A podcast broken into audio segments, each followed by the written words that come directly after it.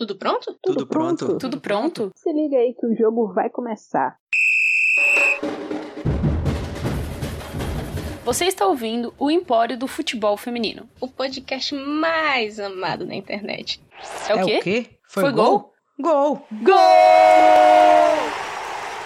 Aqui você vai ouvir notícias, análises Fofocas Entrevistas. e curiosidades. do futebol de mulheres. Então aumenta o som e vem com a gente.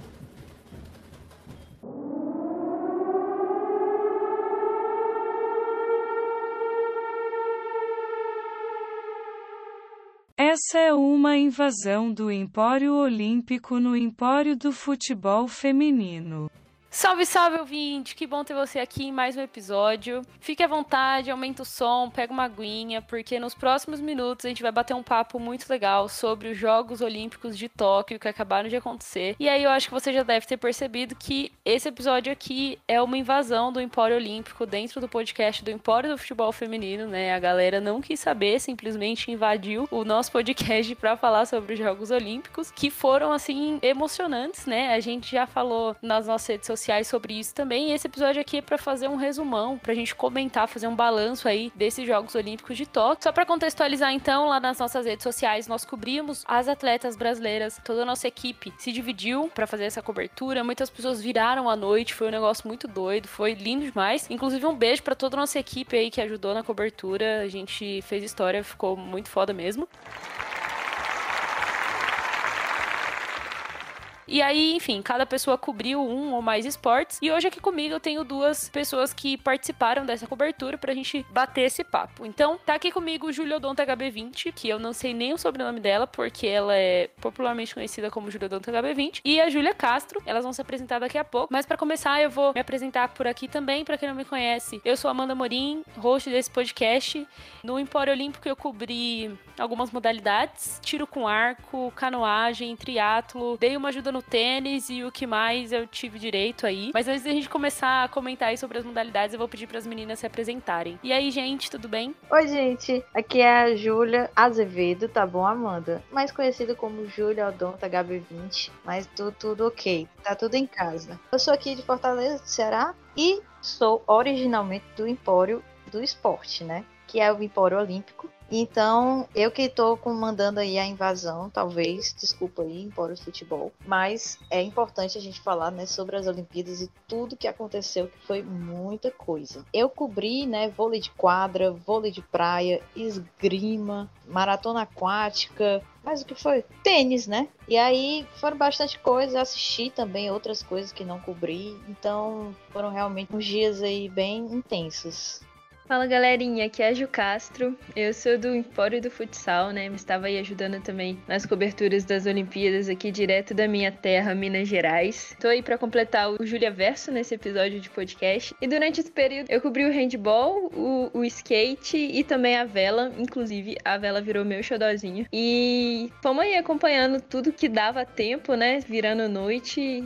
Bora então falar um pouquinho de tudo que aconteceu, porque a Olimpíada acabou e já deixou saudade. Nossa, real. O dia seguinte ao encerramento dos Jogos Olímpicos me bateu um vazio. Parecia aquele meme do Bob Esponja que tá simplesmente um vácuo assim na barriga dele. Porque foi essa sensação que me deu, tipo assim, o que eu vou fazer da minha vida agora? E aí eu simplesmente voltei à minha rotina normal, né? Trabalho e tudo mais. Mas enfim, a tristeza desse vazio, né? Mas eu acho que agora sim a gente pode ir pra pauta, já que tá todo mundo apresentado aí. A gente vai fazer um balanço dos jogos. É, quero começar com um dado muito legal que a gente também divulgou nas redes sociais, né? Que esses Jogos Olímpicos de Tóquio foram os jogos com a maior igualdade de gênero na história dos Jogos Olímpicos. A gente teve cerca de 49% de participação feminina. Foi um marco, assim, foi muito legal de acompanhar também, né? De, de, vivenciar esse momento. E eu acredito que no time Brasil também tenha batido recorde de, de, participação de mulheres nos jogos. Além disso, também a gente teve recorde de medalhas no quadro de medalhas. Tivemos algumas questões aí relacionadas ao patrocínio ou principalmente a falta deles, né? Então eu queria que vocês comentassem um pouquinho sobre tudo isso. Se vocês quiserem começar aí pelos jogos igualitários, esse recorde aí de presença feminina. Depois a gente pode entrar nas medalhas falando aí do, jogos igualitários, né? É cada vez mais, né? As Olimpíadas estão se tornando iguais. Em Tóquio a gente teve esse recorde da presença feminina e a questão é que em Paris, né, a ideia é que seja mais igual ainda, seja praticamente 50 50%. Então, isso a gente já viu no, no quadro assim de medalhas, né? Foi algo quase igual, né? O Brasil conquistou 21 medalhas, nove delas são femininas, né? Então, a gente já vê isso mostrando o resultado nas medalhas. Então, a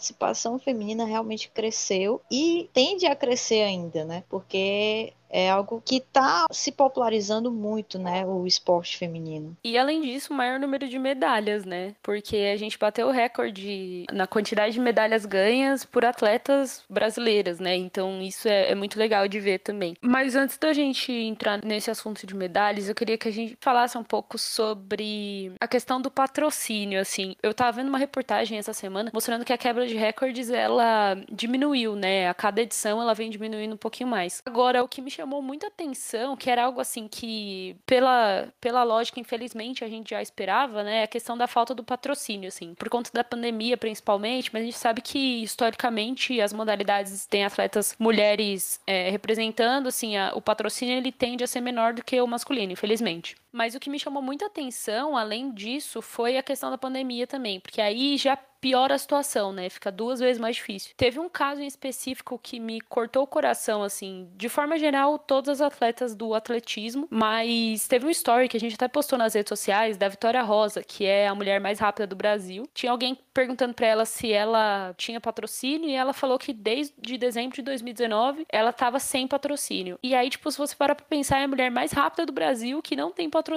há mais de mês, sabe? Então, foi um negócio assim que me cortou o coração e escancarou realmente essa realidade, assim. A gente sabe que tivemos outras modalidades em que isso também aconteceu, né? Eu citei aqui o atletismo, mas temos várias outras aí que a gente sabe que a realidade delas é muito diferente de um futebol masculino, por exemplo, né? Que recebe muito investimento. É, eu queria que a gente comentasse um pouquinho sobre isso. Vocês lembram algum outro caso, além desse da Vitória, que teve em Tóquio? Acho que, no geral, as atletas do atletismo, né, têm potencial, são novas, são jovens, mas não tem tanto apoio ainda, né? Umas recebem apoio do governo, que a gente sabe que houveram cortes, né? Outras recebem apoio das Forças Armadas, né? Seja do Exército, seja da Marinha, que ajudam aí, principalmente com a parte dos treinamentos. Mas outros casos assim, é, o mais explícito realmente foi da Vitória Rosa, porque era um caso a ser chamado bastante atenção, porque como a Amanda falou, né, ela é a mulher mais rápida do Brasil. E é jovem, é promissora, né, ainda vai disputar outras Olimpíadas, outros torneios importantes, mas eu acho que o caso dela foi assim o mais gritante, né?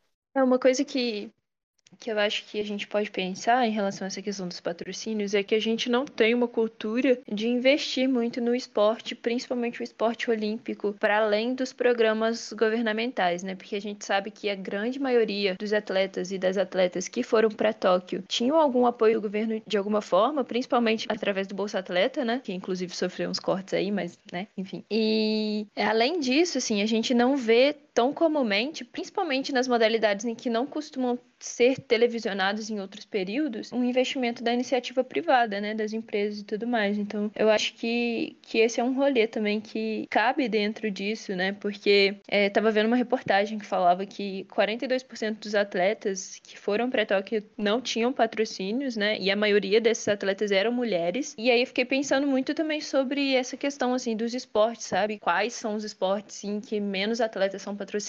E geralmente são os esportes em que menos surgem na mídia durante o ciclo olímpico, assim, mas fora do período das Olimpíadas, sabe? Total, total. E, enfim, eu não sei qual é a perspectiva de melhora disso também, mas sei lá, me cortou o coração, assim, sabe? E também outra coisa que eu acho que virou pauta aí de discussão nas redes sociais é a questão das medalhas, né? Aí entrando nesse, nesse quadro de medalhas que a gente estava comentando agora há pouco, eu vi muita gente falando, tipo, cara, para você chegar no, nos Jogos Olímpicos, né, já é um corte, assim, muito grande, é um recorte muito grande. Então, todas as mulheres, todos os atletas, na verdade, né, mas que a gente tá falando de mulheres, que se classificaram para os Jogos já podem ser consideradas campeãs campeãs, assim, porque realmente é, é muito complicado, é muito difícil você ser atleta no Brasil, né? A gente viu, por exemplo, diversos atletas, homens e mulheres, que vivem fora do país para conseguir ter uma carreira de sucesso e conseguir uma possível classificação para os Jogos. Eu acho que isso, ao mesmo tempo que é triste, escancara toda essa realidade, né? Mas falando do, do quadro de medalhas, né? As meninas já comentaram que as mulheres ganharam nove medalhas ao todo, foram três ouros, quatro pratas e dois bronzes. Vou falar aqui o nome das atletas que, que ganharam medalhas. E aí, se vocês quiserem comentar sobre cada uma delas, ou sei lá, de uma forma geral assim, brilhem. Raíssa Leal foi prata no skate street. A Laura Pigossi e a Luísa Stefani, bronze no tênis pelo amor de Deus. Maíra Guiar foi bronze no judô. A Kaene Martini, ouro na vela. Ana Marcela, ouro na maratona aquática. Vôlei de quadra foi prata. Rebeca Andrade, ouro e prata na ginástica artística, contrariando estatísticas aí de que a Daiane dos Santos tinha ganhado. E Bia Ferreira foi prata no boxe. Algo a comentar aqui sobre essas atletas que ganharam medalhas? É incrível que cada medalha dessa, cada medalha dessa tem uma história assim incrível por trás, né? Se a gente fosse parar, dava um podcast para cada medalha. Mas eu acho que a gente pode comentar aí alguns, alguns tabus que foram quebrados, né? Alguns recordes que foram é, feitos. É, Raíssa Leal conquistou a primeira medalha do skate, né? O skate é a primeira participação olímpica, né? Mas ela traz aí a primeira medalha do skate feminino para o Brasil. E ela tem o quê? 13 anos, tem tanta Olimpíada pela frente, né? A gente imaginar aí que ela pode muito mais, né? Pode ter várias medalhas e um futuro aí brilhante. Só pegando o gancho da Raíssa, é que além dela conquistar a primeira medalha para o skate feminino, né, ela se tornou a atleta mais jovem do time Brasil de todos os tempos a ganhar uma medalha. Não, e outro rolê dela é a, a gente vê assim nas entrevistas, sabe, a maturidade que ela tem, o jeito que ela fala, a consciência dela, sabe? Mesmo com pouquinha idade, assim, cara. É uma coisa que a gente fica de boca aberta de ver, assim. Que você não espera de uma menina de 13 anos, sabe? E ela foi muito humilde durante todo o processo, né? E, e, e o apoio também que ela deu aos, aos, outros atletas, tanto do skate quanto das outras modalidades. Ela estava sempre ali curtindo e, e mostrando que estava acompanhando o resto da galera. Outro que a gente devia dar assim um destaque, né? Amanda comente junto comigo, porque foi realmente emocionante. É a dupla, né, do tênis, a Luísa Stefani e a Laura Pigossi, que conquistaram o bronze e foi o melhor resultado do tênis brasileiro entre homens e mulheres em uma Olimpíada. O melhor resultado anterior foi o quarto lugar no masculino né, individual e elas, como dupla, chegaram aí, fizeram história, né? Em duas semanas, elas foram de não convocadas a medalhistas olímpicas. Foi muito incrível acompanhar essa história de perto. Eu cobri e fiquei realmente emocionada. E digo até que são meus xodozinhos aí pós-Olimpíada. Mas realmente foi uma história muito legal de acompanhar. Véi, foi doido demais a história delas, porque aqui no Empório a gente fez o planejamento, assim, pra cobertura dos Jogos Olímpicos, sei lá, umas três semanas, duas semanas antes dos Jogos realmente acontecerem, né? E tava tudo fechado, assim, tipo, ah, essas atletas aqui classificaram, essas modalidades e tal. E do nada a Ju Odonto me chama lá no, no PV e fala, amiga, é o seguinte, uma dupla aí do tênis classificou, a gente vai ter que cobrir, tipo assim, não tem ninguém e tal. Eu falei, caraca, velho, como assim? Faltando uma semana para os jogos começarem de fato, né? E aí foi muito doido, assim, porque é, não tinha cobertura, né? Não tinha transmissão, na verdade, né? Tipo, o Sport TV não transmitiu muitos jogos delas, assim, esses primeiros jogos não tiveram transmissão, então a gente tinha que acompanhar, tipo assim, no site ou no aplicativo dos Jogos Olímpicos para ver resultado e tudo mais. E elas estavam, tipo, se sobressaindo, elas eliminaram cabeça de chave, assim, eliminaram favorita, sabe? O ouro. E foi muito bonito, assim, o trajeto mesmo, a história delas tanto individualmente, mas também da dupla, né, nesses Jogos Olímpicos, até da classificação mesmo, para conseguir o bronze. E quando a Ju fala que as foram nossas xodozinhas aí, é muito por conta disso, assim, porque realmente ninguém tava esperando, né? É, o ranking mundial das duas é bem diferente, então ninguém tava de fato apostando nelas, assim, e elas foram muito bem. Por pouco não, não foram pra final, mas o, o jogo do, do bronze também foi super emocionante. Elas salvaram quatro match points, não é isso, Ju? E e conseguiram bronze, assim, a comemoração foi linda, foi tudo lindo, assim. Eu até assisti um jogo de tênis, fui aprender as regras do tênis para conseguir cobrir as duas, porque, cara, ganharam o nosso coração real oficial. Acho que só uma pequena correção é válida, não foram quatro match points, foram seis match points, né? Então, torna essa, essa conquista mais incrível ainda. Fizeram história aí pro, pro Brasil. Realmente viraram o xodó da gente.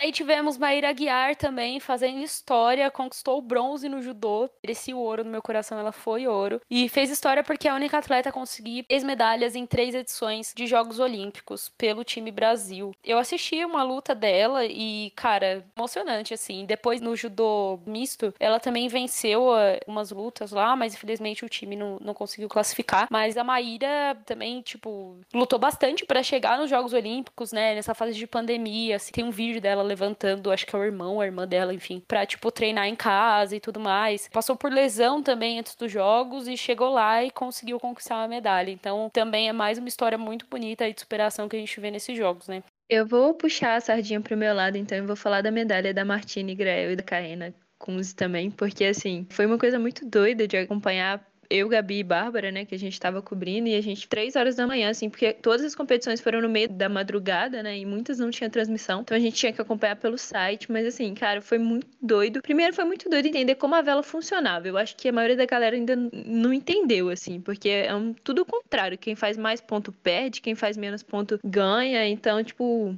é um rolê muito doido, mas assim, foi muito legal de acompanhar também e de ver a emoção delas ganhando ouro, assim, vale destacar porque foi a segunda vez que a classe delas participou das Olimpíadas, né? A primeira foi no Rio e elas foram campeãs nas duas, assim, então elas são as únicas campeãs olímpicas na classe 49 RFX da vela, assim, até hoje, sabe? E tem tudo para em Paris 2024 manter esse feito e deixar tudo brazuca, assim. Muito bom, vem aí. Gente, só queria comentar que, assim, a Gabi tentou me explicar as regras da vela e eu fiquei completamente perdida. Não entendi absolutamente nada, mas, assim, baita atletas, que bom que trouxeram ouro, maravilhosas. Em Paris veio o terceiro ouro. Eu assisti a final e eu ficava, meu Deus, vai ganhar, vai perder, vai ganhar, vai perder. Eu não sabia, não fazia ideia do que estava acontecendo. Mas a, a torcida estava valendo. Eu queria puxar o gancho para Ana Marcela, mas eu vou deixar a Ju Odonto falar, porque ela profetizou. Ju, conta essa história para os nossos ouvintes. Cara, foi o meu maior acerto. Na verdade, eu falei de três atletas para ficar de olho, porque para quem não sabe, para quem não acompanhou aí, a gente fez um quadro aí, na verdade, do Malas Prontas, né? Que contava a história um pouquinho aí das atletas que foram classificadas. E aí, você vendo, né, a história, histórico de medalhas e tal, você poderia imaginar. E aí eu chutei que Ana Marcela Cunha, Bia Ferreira, Milena Titonelli eram três atletas para ficar de olho. Ana Marcela Cunha foi ouro, Bia Ferreira prata, Milena Titonelli bateu na trave, ficou em quarto lugar. Mas aí, no dia da corrida, né, da maratona da Ana Marcela, eu fui lá no grupo e disse assim, cara, hoje, daqui a pouco é a corrida, era 5 horas da tarde, mais ou menos, a corrida era 6, e eu acho que vem medalha por aí. E eu vou ser mais ousada ainda, vem ouro. Para quem não sabe, a Ana Marcela Cunha, né, ela é uma multicampeã nessa modalidade, né? E realmente só faltava uma medalha olímpica para completar tudo de medalha que ela tem, né? Então ela é, ela tem de tudo que você imaginar, sabe? De medalha, de título. Ela está presente no Hall da Fama, das Águas Abertas. A mulher é incrível. E no dia, né, eu disse assim, cara, eu vou cobrir e vou fazer o ao vivo dessa prova. E é uma prova muito extensa, assim, muito cansativa, né? Você vê não sei quem é que acompanhou, mas são praticamente duas horas delas nadando, né? Um percurso aí de 10 quilômetros. E era um absurdo, foram sete voltas, né? E, e a Ana Marcela concluiu em uma, uma hora, 59 minutos e 30 segundos. Eu lembrei bem aí do tempo exato. Mas foi uma medalha incrível, foi um ouro assim espetacular. Ela dominou assim a prova quase que do começo ao fim, né? Ela teve uma estratégia assim perfeita, né? Diferente lá do Rio 2016, que ela realmente não ganhou por um erro de estratégia, mas lá a estratégia foi perfeita, bem executada e ela saiu com o melhor resultado possível. Foi bonito demais. Eu queria destacar duas coisas dessa prova da Ana Marcela também. A primeira é a comemoração dela assim que ela ganhou, assim, sabe? Tipo, primeira coisa que ela fez, que foi falar da namorada dela e da galera que tava acompanhando aqui no Brasil, né? Tipo, véi, você acabou de ganhar uma prova, você nadou duas horas. A primeira coisa que vem na sua cabeça, sabe? Eu tava cansada por ela no final da prova. eu tava ofegante por ela. E ela lá dando entrevista de boa. E, e a segunda é dos memes que essa prova da maratona aquática gerou, cara, porque tava todo mundo naquela vibe de, tipo, tinha prova de skate, a galera falava, ah, já vou comprar o meu skate, vou me matricular na aula de vôlei. E aí chegou na maratona aquática e a galera ficou, tipo, cara, e agora? Vamos querer fazer maratona também? E aí, tipo, ver aqueles memes no sentido de, tipo, o Bob Esponja respirando fundo, né? Tipo, essa já não sei se vai rolar. Agora eu vou puxar outro, outra modalidade aqui que, sinceramente, no meu coração, eu não acompanho dia a dia, vou confessar, mas no meu coração, eu já tava esperando uma medalha, esperava medalha de ouro. Sim. Fui dormir decepcionada porque não ganhou ouro. Sim. Fui dormir orgulhosa porque ganhou prata. Sim. Mas melhor do que eu falar, vou deixar pra Júlia, o Donta HB20, que também é a Júlia do vôlei, dar as aulas dela aqui, porque é ela que, que batizou a gente nessa modalidade, né? Pra quem não sabe, se você quiser entender um pouco sobre o vôlei, é só pedir essa aula pra Júlia, chega na DM dela que é, explica tudo certinho. Amiga, o que rolou com o vôlei de quadra? Amiga, quatro palavras. Meu Deus do céu. Foi coisa de louco, porque foi zebra atrás de zebra. Ninguém acertou o pódio, né? Você pegasse assim pré-Olimpíada, todo mundo diria que o Brasil lutaria no máximo por um bronze, né? E quem seria primeiro lugar disparado seria a China. E a China não passou nem da fase de grupos e o Brasil estava lá na final né, junto com os Estados Unidos, que nunca tinham ganho uma medalha olímpica. Era realmente a, a competição que faltava para completar o rol né, de, de medalhas. E as meninas foram muito bem, né? Assim, terminaram a fase de grupos em primeira colocação, derrotando um time muito forte, né, da Sérvia, que tem uma das principais atacantes do mundo, que é a Buscovic. E terminamos em primeiro e vencemos as quartas de final contra a Rússia, que, para quem não sabe, existe toda uma história, né, um jogo histórico Brasil e Rússia lá de Londres 2012. E assim a gente passou, né, da Rússia nas quartas, fomos para a semi contra a Coreia do Sul, que foi um jogo mais tranquilo do que contra a Rússia. E na final a gente enfrentou os Estados Unidos. Né? Os Estados Unidos vêm com um trabalho mais longo, né? E levaram essa medalha inédita para elas, porque realmente acho que foi uma questão de preparo maior, né? O ciclo olímpico, o ciclo olímpico dos Estados Unidos foi muito bom, né? Elas se prepararam muito bem. Então, eu acho que a prata para o Brasil foi uma medalha assim com um gostinho de ouro, sim, né? A gente teve um time aí que teve a pausa da pandemia, ok que todos os times pararam por conta da pandemia, mas o Brasil antes da pandemia para vocês terem ideia, não teve um ciclo muito legal, né? A gente terminou em nono lugar lá no Mundial. Então a gente já previa algo muito difícil, né, nas Olimpíadas. Mas elas chegaram no final, conquistaram medalha e fizeram história, né? Porque eu acho que conquistar medalha você já está escrevendo ali seu nome no, nos livros de medalhista olímpica do Brasil. E tava muito bonito de ver as meninas jogarem, né? Tanto em quadra e, e também de ver o clima do grupo, assim, fora, né? Tava muito bacana de acompanhar, assim. E, e a gente teve, eu acho que, assim, o que eu mais doido, assim, no vôlei foi a Macris, por exemplo, machucando e jogando com o tornozelo preto, sabe? Tipo, a superação da galera pra continuar em quadra, assim, em busca dessa medalha, sabe? E, e aí vem muito desse clima de grupo, assim, do quanto que elas estavam unidas e, e acreditando nelas mesmas, assim. Eu acho que isso foi muito para mim, isso foi muito bonito de ver, assim, sabe? E assim, Gatais, com 40 anos, a, a medalhista mais velha do, do time Brasil, né, também. E além, além de toda a superação, né, teve a, realmente a união do grupo, né, para quem não sabe, Tandara teve que se desligar da seleção, né, é, um dia antes da semifinal e deve ter sido aí um baque, né, para todas as meninas, mas elas superaram isso e um destaquezinho aí para Rosa Maria, né, que teve que entrar no lugar dela e fez o papel bem, né, de substituir a oposta principal, mas acho que foi um resultado bom. Muito que bem. E falando em resultado bom, eu vou puxar aqui a, a, próxima atleta da nossa lista que ganhou duas medalhas, ouro e prata. A Rebeca Andrade, ela ganhou ouro no salto feminino e prata no individual feminino. E contrariando estatísticas, assim, que metade da população brasileira tinha certeza que a Daiane dos Santos já tinha ganhado uma medalha de ouro, Jardim Barbosa, outra medalha de prata. E, cara, foi muito doido, assim, porque eu era uma dessas pessoas. Eu tinha certeza que o Brasil tinha uma medalha na ginástica olímpica e, tipo assim, foda-se o resto, sabe? Tem uma medalha pronta, essa é a verdade que a gente acredita e a gente simplesmente vai viver com isso dentro do nosso coração. E agora, de fato, a gente tem com a Rebeca Andrade, né, que deu um show aí, inclusive com a música Baile de Favela, que é de um MC lá de Guarulhos, cidade da, da Rebeca também. Tem uma história linda, de muita inspiração também, a mãe dela, o irmão dela, enfim, é, que sempre apoiaram ela aí nessa vida de, de ginasta. É, mas enfim, eu acho que foi uma conquista que emocionou emocionou o Brasil inteiro e muito merecido, né? Cara, foi merecido demais. Todas as provas ela parecia muito plena. Tipo assim, tô aqui fazendo o meu, tenho certeza de que eu vou conseguir fazer e que eu sou boa nisso. E foi muito legal ver ela ganhando essas duas medalhas, cara. A Rebeca veio aí de três cirurgias no mesmo joelho, né? De ligamento cruzado anterior. Foi, foi, muito, foi muito emocionante, né? Ver toda essa conquista dela. Pra ginástica, né, brasileira, foi legal demais.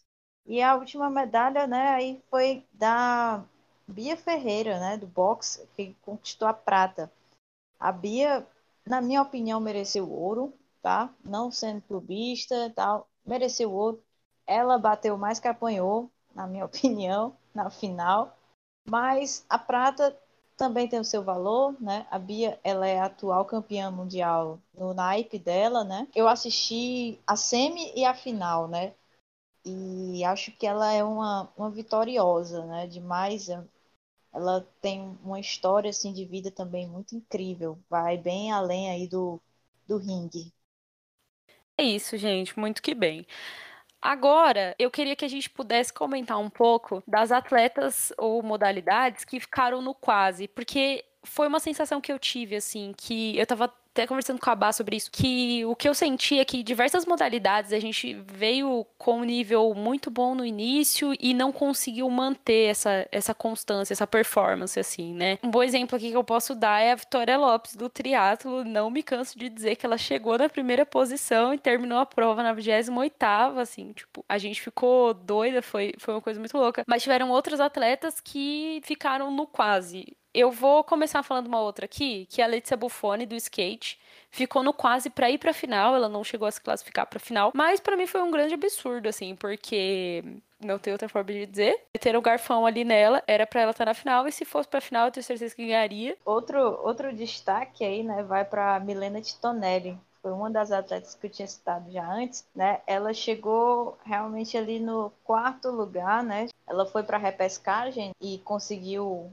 voltar para a competição. Na disputa lá da, da medalha de terceiro lugar, né, do bronze, ela ficou em quarto, né? Ela começou muito bem a luta e aí depois no finalzinho já ela baixou a guarda, algo aconteceu, começou a levar golpes atrás de golpes e foi ali que ela perdeu, né? Fiquei um pouco triste, mas fico feliz porque ela é uma atleta jovem, tem muito a crescer ainda, então acredita aí que tem outros ciclos olímpicos, nada como um dia após o outro, né? É, a gente teve quase do hand também, né? Que foi uma coisa muito louca o handball feminino do Brasil, assim, nessas Olimpíadas, porque a gente caiu num grupo muito pesado, que era considerado o grupo da morte, assim, com Rússia, que era a atual campeã olímpica, né, de 2016, a França, que era vice-campeã, Suécia, Espanha e tinha o Brasil. E, enfim, era um grupo muito forte. O Brasil sempre teve um histórico muito bom na fase de grupos. E aí a gente acabou, tipo, na primeira rodada empatando com a Rússia, e aí já deu aquele gás, assim, pra galera, e aí acabamos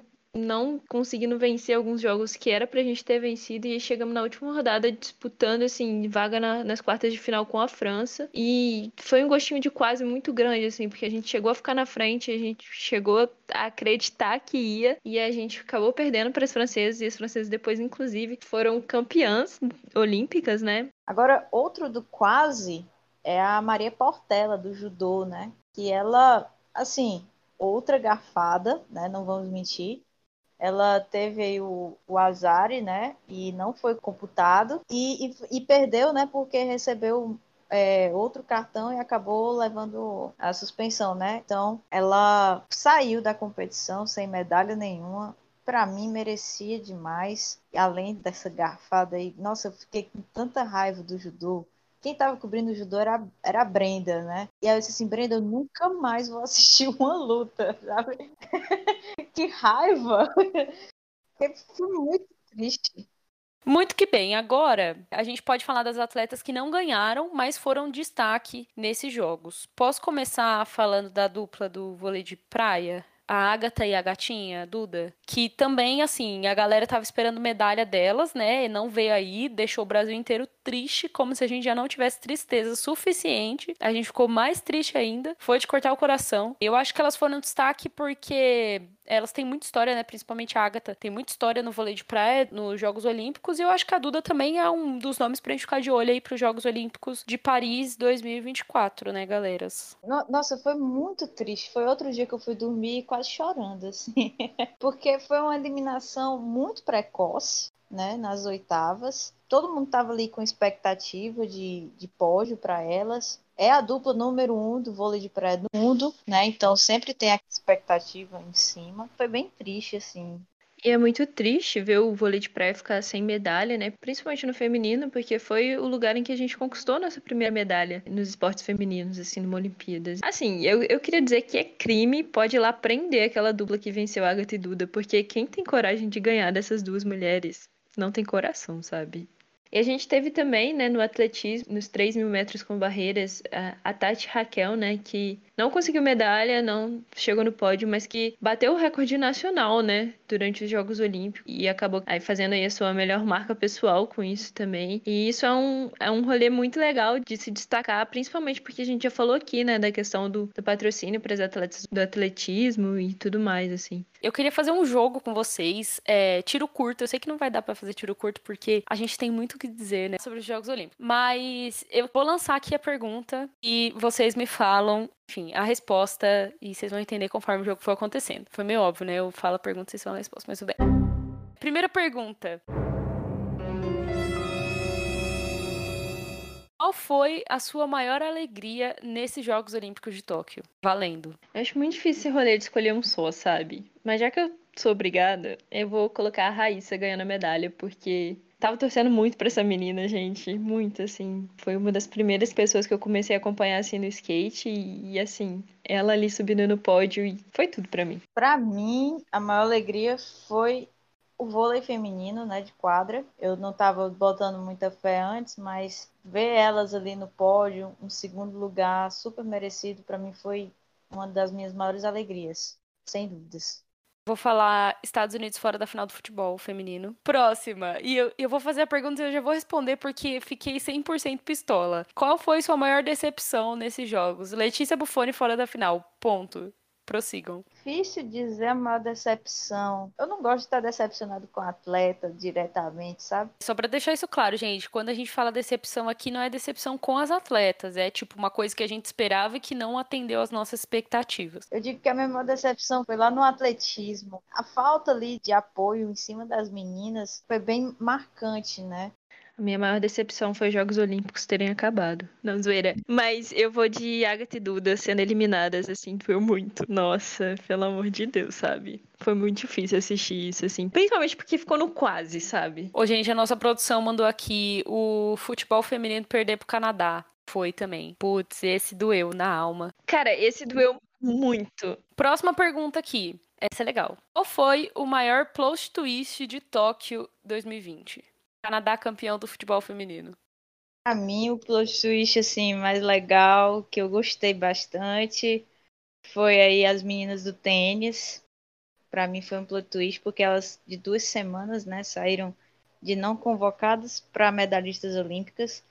Tem outro plot twist que eu gostaria muito de citar, posso? Posso. A China, no vôlei de quadra, né, fora do mata-mata, caíram ali na fase de grupos. Para mim, para qualquer pessoa que acompanha vôlei, foi um plot twist muito grande. Não sei o que aconteceu. Eu vou falar da Simone Biles, então, desistindo da maioria das provas, né? Ela não participou do individual geral, não participou da maioria das provas da ginástica, que era a mais cotada, né, para ganhar todos os ouros possíveis, eu acho. E ela acabou se afastando, né? E eu acho que isso pegou todo mundo de surpresa, né? De repente ela ela tá fora. E eu gosto desse plot twist também porque ele joga um, um assunto muito importante para ser discutido aí, que é a questão da saúde mental, né? E do psicológico dentro do esporte de alto rendimento, assim. Eu acho que esse é um assunto que precisa ser mais falado. Então, Simone Biles fez um puta trabalho de jogar isso na roda, assim, sabe? Então, eu vou falar os dois últimos que a gente estava comentando aqui antes da gravação começar, que foi Naomi Osaka caindo nas quartas. Eu acho que todo mundo esperava o pódio dela também. E um que a gente já comentou aqui, que é Daiane dos Santos não ter uma medalha olímpica. Pelo amor de Deus, que plot twist foi esse, gente? Todo mundo tinha certeza absoluta que ela tinha uma medalha. No final das contas, ela não tinha. Gente, última pergunta aqui já pra gente encerrar e pros finalmente aqui no episódio. O que, que vocês acharam do desempenho do futebol feminino nessa edição de jogos? Futebol feminino não é muito minha expertise, eu gosto mais de assistir e ver vocês falarem. Mas eu acho que, assim, a gente começou bem ali, né, contra a China e tal, fizemos um jogão contra a Holanda. Mas eu, eu fiquei com aquele gostinho que dava mais. Aí pro Canadá, mesmo as canadenses, né, tem seu estilo de jogo ali mais defensivo, mas acho que dava dava para ir, sabe? Até derrubar os Estados Unidos, que seriam muito gostoso, e chegar na final. Então, acho que dava para mais, sabe? Ficou aquele gostinho. Não, eu acho que dava mais, esse gostinho do, do dava mais, eu acho que ele é muito presente no nosso futebol feminino. Tava falando de Escobar, inclusive, depois que a gente perdeu, assim. Sempre fica esse gostinho de, tipo, caraca, dava pra ir além, sabe? Mas eu acho que dessa vez esse dava mais, ele, ele é diferente, porque eu, particularmente, eu não esperava uma medalha de ouro, apesar de eu torcer muito por isso, porque eu acho que é um início de trabalho ainda. Eu acho que, que o, nosso, o nosso rolê dentro da seleção é muito mais para buscar uma medalha lá em 2024, mas a gente, como futebol feminino, sempre bateu na trave ali nas Olimpíadas, então eu acho que, que fica esse sentimento, esse gostinho de que dava mais, e aí dá para colocar algumas escolhas em jogo também, né, da Pia, como muitas pessoas criticaram, mas eu acho que também isso é um rolê a parte, assim, que, que daria um episódio inteiro para analisar. Mas falando no geral, assim, é, eu não vi como uma vergonha nem nada do tipo. Acho que a gente conseguiu evoluir em alguns pontos. Eu fiquei muito triste da gente ser eliminada ali nas quartas, porque eu acho que dava para ter passado. Mas eu fiquei muito feliz de ver alguns pontos que a gente evoluiu, sabe? Cara, eu concordo com vocês duas. Eu acho que é exatamente isso, assim. As únicas coisas que eu complementaria é a questão de que eu também não não esperava que viesse medalha, é, mas muito por conta da convocação. E outra coisa que eu complementaria é que eu acho que o jogo contra o Canadá foi um jogo infeliz, assim, no sentido de que basicamente o time inteiro estava jogando abaixo do que poderia jogar, assim. E isso foi, acho que, o que mais revoltou, assim, a galera e, mais deixou triste, né? Porque realmente a gente poderia chegar mais longe, a gente tinha potencial, é, tinha time para isso, tinha mais time do que o Canadá, apesar do Canadá ter sido campeão, aí ter conseguido ouro, e eu acredito que, que tinha mais time do que o Canadá. A gente foi eliminada nos pênaltis, mas dentro do tempo normal ali, do tempo regular, a gente conseguiria ter ganhado do Canadá. Foi um jogo infeliz, mas é isso, 2024 tá logo ali. Beleza, galera, esse era o resumão que a gente preparou aqui para vocês. Era mais um bate-papo do que rolou nesses Jogos Olímpicos, os principais destaques, as coisas boas, as coisas não tão boas assim. Quero de novo agradecer toda a equipe do Empório que fez uma cobertura linda aí nas redes sociais dos Jogos Olímpicos. Quero lembrar todo mundo também que os Jogos Paralímpicos começam agora no dia 24 de agosto, vão até o dia 5 de setembro. A gente vai fazer a cobertura nas redes sociais do Empório do Esporte também. Então sigam lá, Empório do EF em todas as redes sociais. A gente vai fazer essa cobertura, vai trazer bastante conteúdo legal para vocês também. Vamos acompanhar os Jogos Paralímpicos com a gente. Quero aproveitar aqui esse episódio para parabenizar todas as atletas que participaram dos Jogos Olímpicos. Não é fácil você chegar à competição de maior nível, né, de, de todos os esportes aí, você se classificar, você competir. Então a gente está muito orgulhosa de todas elas que, que chegaram até lá e que participaram, que finalizaram ou não a prova, que ganharam ou não medalhas. Vocês são muito vitoriosas e E eu, particularmente, fiquei honrada, assim, muito feliz de poder cobrir um pouquinho da história dessas atletas e torcer por todas elas. Foi uma experiência incrível, assim, é, e já quero mais Jogos Olímpicos. Jogos Olímpicos todo ano. Notas. Nota 10. Nota 10. Quem acompanhou aí a, a, a cobertura lá no Empório, né? Seja no Instagram, seja no, no Twitter, é, a gente tentou cobrir o máximo, tentamos fazer o nosso melhor. Então, muito obrigada aí a todo mundo que deu esse apoio durante todo esse tempo para as nossas atletas brasileiras, né? Eu acho que é isso, vocês já falaram tudo, né? Foi muito bom poder reviver um pouquinho disso daqui e matar a saudade que já bateu dos Jogos Olímpicos. E chamar a galera para ficar aí com a gente nos Jogos Paralímpicos. Estão aí batendo na porta já, estamos na expectativa. E tem muita expectativa de medalha, viu? Eu ia falar isso. Para quem não sabe, o Brasil sempre vai bem nos Jogos Paralímpicos e fica ali pelo menos entre os 10 primeiros no quadro de medalhas. Então, tipo, vem, vem muita coisa boa aí, muita atleta boa para disputar esses jogos. Muito atleta classificada, a gente vai cobrir tudo. Júlias, muito obrigada pela participação de vocês. Sempre muito legal gravar com vocês, bater um papo aí sobre Jogos Olímpicos que a gente tanto ama, e tanto comentou aí off e finalmente estamos comentando aqui on para os nossos ouvintes ouvirem também. Voltem sempre quero agradecer também todo mundo que ouviu o episódio até aqui, todo mundo que interagiu e acompanhou a cobertura dos Jogos Olímpicos com a gente nas redes sociais. E quero que vocês deem um tchau aí, se quiserem deixar a rede social de vocês, podem deixar também, porque eu vou finalizar o episódio agradecendo todos os nossos apoiadores do financiamento coletivo dos últimos dois meses, porque a gente não teve episódio no mês passado, depois que vocês derem tchau. É isso. Então, queria agradecer aí o convite que a Mandinha fez para participar do podcast. É a primeira vez que eu tô no podcast, tô estreando aqui. Já participei de alguns vários vídeos aí do YouTube, mas no podcast é a primeira vez e adorei esse bate-papo sobre algo que estava bastante ansiosa para falar sobre, para participar. Quem não me segue, quem não me conhece, né? Eu sou a arroba ajuluísa lá no Twitter, então pode me seguir tranquilo, sabe? Para mim a Olimpíada é só um evento, porque eu tô sempre comentando vários esportes, é, é o que eu gosto de fazer, além de, de odonto, tá bom? Porque também sou Júlia Odonto. Júlia, eu não sabia que era seu primeiro episódio de podcast, mas assim, venha sempre para os episódios de podcast. Podcast nem é meu aqui, tô invadindo do, o do futebol, mas sempre que você quiser, invada ele também. É isso, galerinha. Foi bom estar aqui com vocês. O meu arroba lá nas redes é arroba ExitJulia8, eu acho. Eu nem sei ele de cor. Mas seguimos aí, cola com a gente que vai ter muita coisa bacana para vir. Muito que bem. E agora eu vou falar o nome de todo mundo que ajudou a gente no financiamento coletivo, lembrando que somente as assinaturas que não são anônimas. Muito obrigada, Gabriela Coelho, Bárbara Pires, Giovanni de Andrade, Marcelo Murata, Juliana Yamamoto, Larissa Cris, Thaisa Gotardo, Wendy Moura, Maria Eduarda, Rose Betoni, Sabrina Mariano, Cláudia Paca, Gilmara, Mayara Brito, Aline Calandrini, Ingrid Matsunobu, Sara, Alessandra, Pedro Bruno, Leda Maria, Isis Canachiro Getobá de Almeida Soares e Gabriela Pelegrin. É sempre muito bom contar com o apoio de vocês. Muito obrigada mesmo. E é isso, gente. Um beijo e até o próximo episódio.